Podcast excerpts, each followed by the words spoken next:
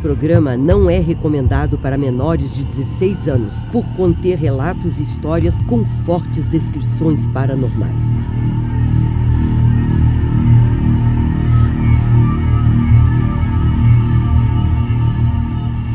Coloque fones de ouvido, apague a luz ou feche seus olhos para uma melhor experiência imersiva.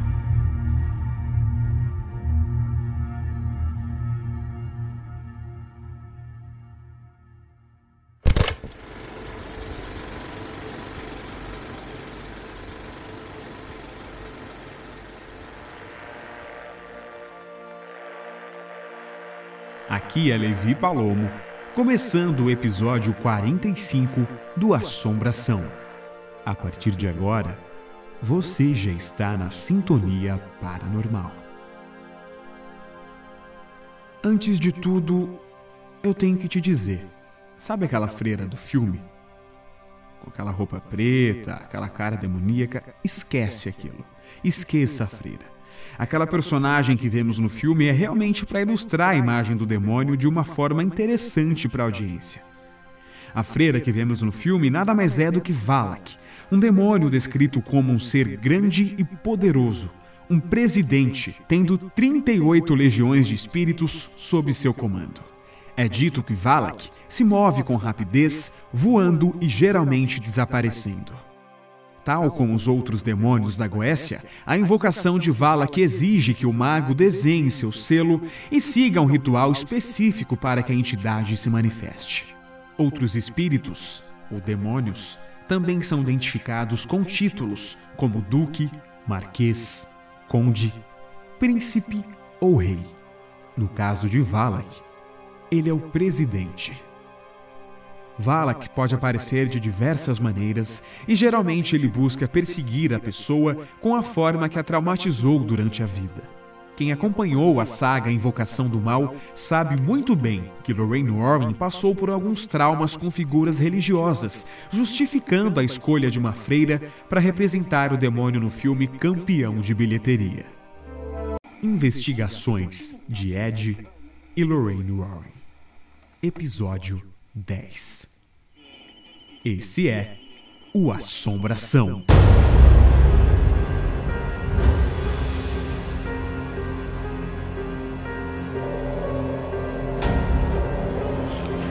Histórias reais. Relatos. Casos famosos. Mistérios. Espíritos. Fantasmas. Demônios. Outros o que realmente é a assombração.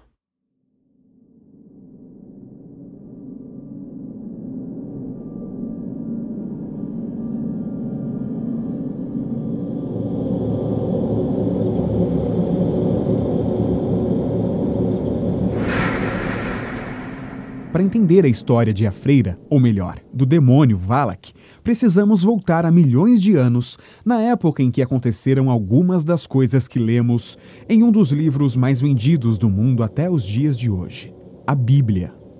Eu tenho certeza que alguma vez na sua vida você já leu sobre ou já ouviu falar no nome do rei Salomão, que é citado no Antigo Testamento, certo? Pois bem, Salomão, filho de Davi, foi o rei de Israel e governou durante cerca de 40 anos. Segundo algumas cronologias bíblicas, de 966 a 926 a.C. É descrito na Bíblia como um monarca que promoveu um reinado duradouro e muito próspero, marcado, entre outras coisas, pela construção do Templo de Jerusalém. O nome Salomão delivra da palavra Shalom, muito dita nas igrejas das épocas atuais, que significa paz e também pacífico. O que a Bíblia não diz é que o rei Salomão também era um mago e que parte de seu poder teria origens sobrenaturais.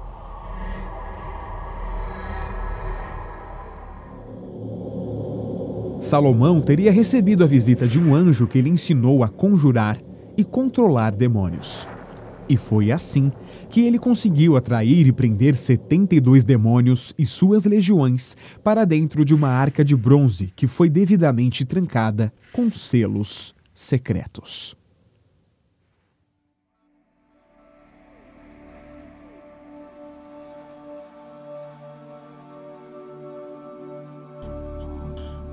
Presos, os demônios passaram a ser domados e escravizados por Salomão. Antes de falecer, ele escreveu um grimório, um livro contendo seus conhecimentos, rituais e feitiços, dando instruções de como convocar os demônios para realizar desejos. Anos mais tarde, um forte incêndio queimou quase todos os papéis que formavam o livro do rei Salomão, sobrando apenas o trecho chamado de Grimório Lemegeton. O manuscrito teria sobrevivido ao incêndio e aos séculos, sendo reescrito no século XVII, dividido em cinco partes e nomeado de A Chave Menor de Salomão. A versão mais conhecida hoje é a tradução em inglês de 1904, que conta com a introdução do mago Aleister Crowley. É importante ressaltar que, apesar de Salomão ser um personagem bíblico, a Bíblia não faz nenhuma referência a qualquer um dos demônios citados no Grimório A Chave Menor de Salomão, que é considerado um livro proibido pelo Vaticano.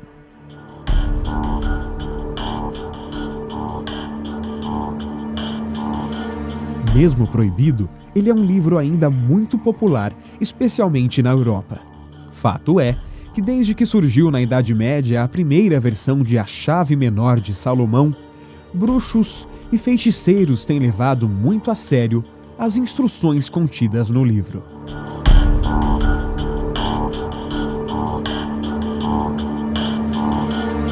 Eis que no livro dito como demoníaco, surge entre 72 demônios o nome e a imagem de Valak, que é apenas uma criança com asas de anjo montada em um dragão de duas cabeças.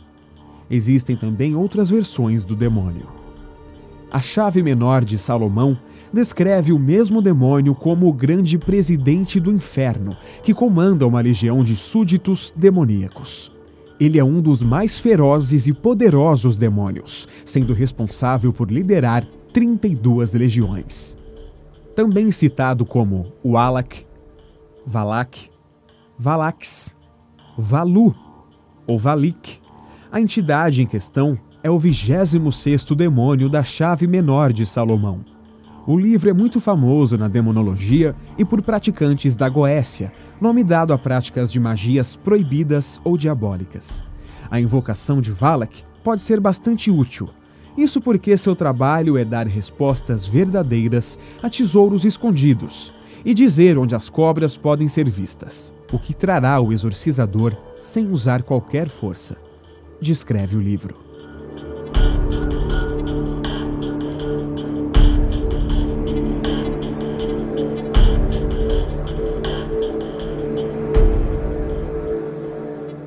Reza a lenda que a arca de Salomão, usada para prender os 72 demônios, foi esquecida dentro de uma caverna na Babilônia após o rei Nabucodonosor conquistar e saquear Jerusalém em 587 a.C.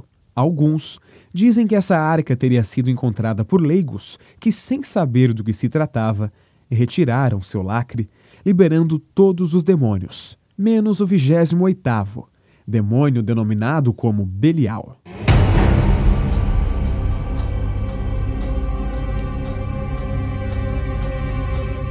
Mas há quem garanta que a arca permanece intocada, perdida em algum lugar desconhecido, formando assim mais uma pergunta sem resposta. Mas Valak, presente na história de Salomão, não tem nada a ver com freiras. Afinal de contas, antes de Cristo, como iriam existir freiras? Em entrevista a um blog de ficção científica, o cineasta James Wan admitiu que a ideia de dar forma de freira ao demônio Valak surgiu durante as filmagens de Invocação do Mal 2. Eu tinha uma boa ideia de como todo o filme iria funcionar, mas não sabia bem qual seria a aparência de Valak. Eu senti que eu iria descobrir isso no meio do processo e sabia também que iria fazer refilmagens uma vez que finalizasse a produção.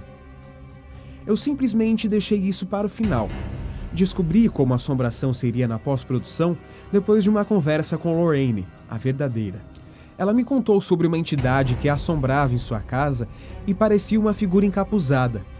Era uma visão demoníaca que a assombrava.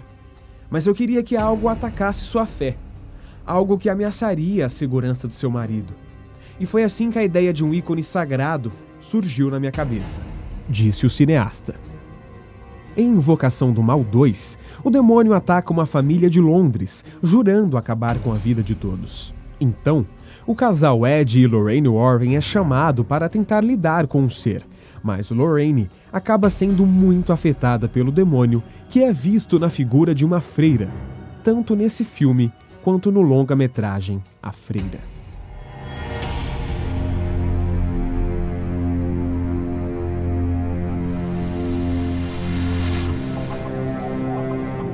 Valak também é descrito em uma situação muito famosa da Bíblia. Alguns acreditam que ele possa ter sido a cobra que envenenou Eva no jardim do Éden, no paraíso. Obcecado pelo pecado e pela desobediência, o demônio foi o responsável pela tentação de Adão e Eva. Não é à toa que, em determinado momento do filme, Lorraine chama Valak de Marquês das Serpentes. Poder sobre você, demônio. E eu sei qual é o seu nome.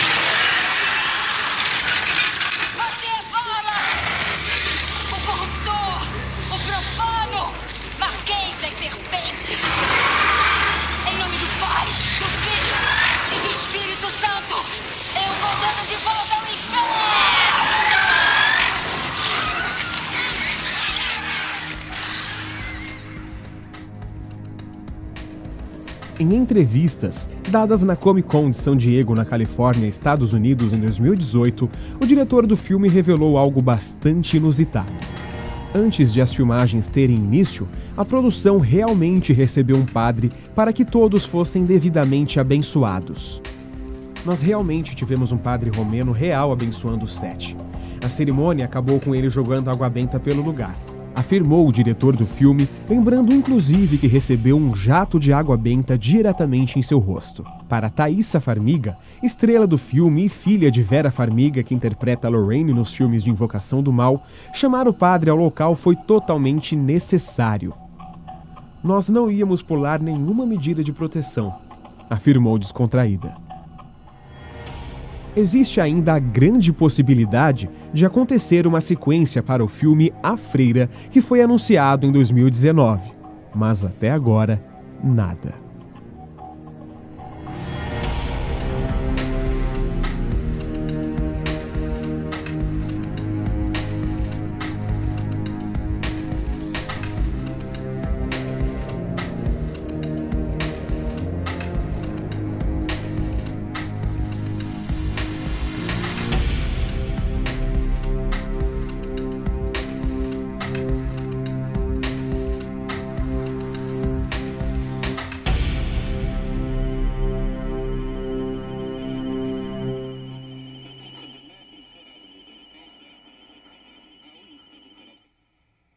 E no próximo episódio do Assombração.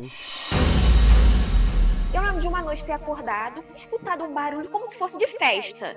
Na sala. E aí, quando eu levantei, tinha umas pessoas meio que transparentes, muitas pessoas, meio que transparentes na sala, conversando como se fosse uma festa. Eu morrendo de medo, voltei e fui acordar minha irmã. E ela também viu. E isso foi se repetindo várias e várias noites.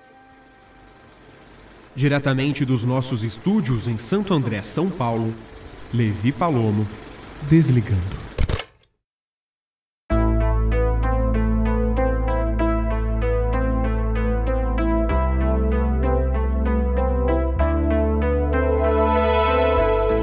O Assombração é um programa apresentado, produzido, editado e criado por Levi Palomo